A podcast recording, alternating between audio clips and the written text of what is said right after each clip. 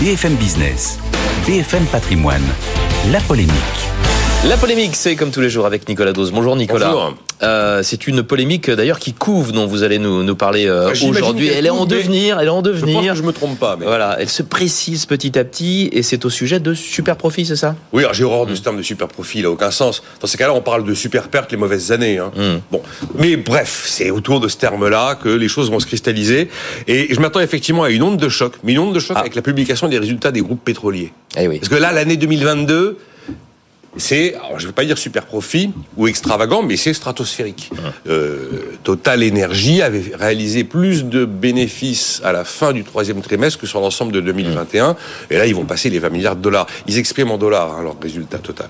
Euh, donc euh, le chiffre est connu le 8 février. Et à mon avis, c'est là où Ah oui, c'est bientôt. c'est là où l'onde de choc va arriver.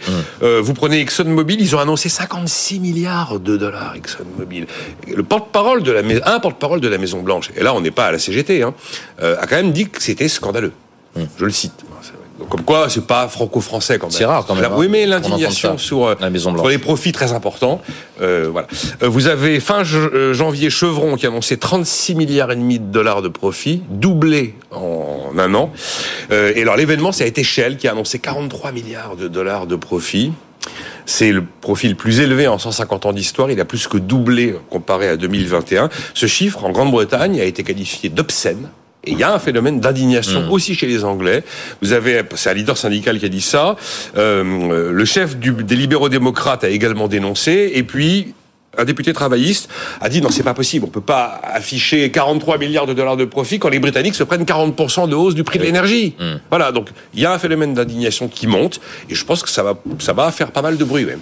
Donc euh, profit stratosphérique hein, plutôt que super profit. comme vous voulez. Ouais, ouais, ouais. Euh, et puis après, qu'est-ce qui vient après? Les dividendes. évidemment. Eh oui. Et en plus, ça a déjà commencé. hein. Shell a versé 26 milliards de dollars de dividendes en 2022. Ils ont annoncé qu'ils augmentaient de 15% le montant à la fin pour le quatrième trimestre 2022. Et ils mettent 4 milliards de rachats d'actions en plus. Et le PDG a dit, et puis en plus, je vais continuer parce que je considère que mon groupe est sous-valorisé. Hmm. Vous avez euh, ExxonMobil qui revendique 30 milliards de dollars de retour à l'actionnaire, dont la moitié sous forme de dividendes, donc l'autre moitié sous forme de rachat d'actions. Et la, la pertinence du rachat d'actions par rapport aux dividendes, il peut y avoir débat. Euh, Chevron a quand même fait tousser la Maison Blanche. Chevron a annoncé qu'ils allaient tripler le montant de leur rachat d'actions en 5 ans pour atteindre 75 milliards de dollars. Il faut reconnaître que les montants sont quand même tout à fait frappants, à tel point que Joe Biden lui-même a réagi. hein. Alors il n'a pas réagi sur la thématique euh, euh, très économiste atterrée de la haine du dividende, mais il a dit non, vous ne pouvez pas verser autant d'argent aux actionnaires, parce qu'automatiquement, plus vous, plus vous en versez, moins vous investissez. Et donc c'est au détriment de l'investissement. Ça, ça peut s'entendre. Euh, et si c'est au détriment de l'investissement, ça veut dire que vous n'améliorez pas votre offre. Et si vous n'améliorez pas votre offre, vous n'êtes pas en capacité de, eh ben, de par effet ricochet, d'en faire bénéficier le consommateur euh, qui verra les prix baisser. Moi, je fais ma, ma part de boulot sur la baisse des prix, faites la vôtre quand même de l'émotion par rapport à ces chiffres qu'on n'a pas l'habitude de voir, y compris dans des pays qui généralement ont moins ce type de polémique euh, au bord des lèvres. Et vous nous dites que Total Energy là, commence à déminer le terrain en, en prévision de la publication de ses propres oui, bénéfices. Souvenez-vous, l'année où ils, où ils ont passé le cap des 10 milliards, ça avait été euh, le pataquès. Là, c'est 20. Alors effectivement, ils ont fait des annonces hier. Ils ont rappelé qu'ils avaient mis 7,5% d'augmentation, donc on est au-dessus de l'inflation euh, pour euh, leurs 14 000 salariés en France.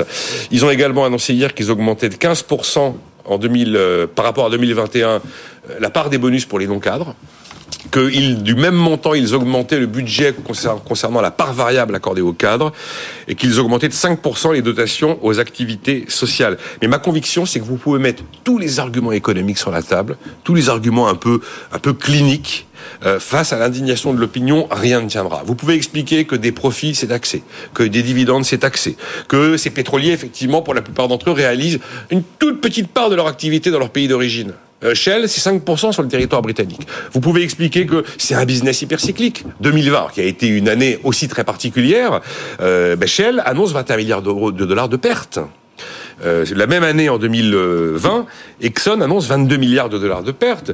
Vous pouvez expliquer que le dividende qu'on verse à un actionnaire, d'abord, ça baisse la valeur de l'action, c'est pas de l'argent en plus, ce sont pas des étrennes, et puis de toute façon, cet actionnaire, c'est un investisseur, il va bien le réinvestir quelque part. C'est pas de l'argent qui va tout d'un coup euh, sortir totalement du circuit économique. Vous pouvez expliquer aussi qu'une partie de ses profits euh, bien alors en face, mais enfin c'est quand même lié aussi au fait que les États ont massivement subventionné la consommation d'énergie fossile, parce que la demande a été forte. D'ailleurs, au passage, si Bruno Le Maire cherche un argument, il peut leur dire bon, bah, vous avez fait beaucoup d'argent, en partie grâce à moi, vous allez m'en rendre un petit peu, vous voyez, ça peut. Mais voilà, vous pétez tous les arguments que vous voulez. Je suis convaincu que euh, aucun ne sera entendu, aucun ne sera audible, et je prends le pari qu'il va y avoir une onde de choc. Et préparez-vous à entendre parler des super profits. Réponse en milieu de semaine prochaine. Merci Voilà. beaucoup Nicolas Dos pour cette polémique.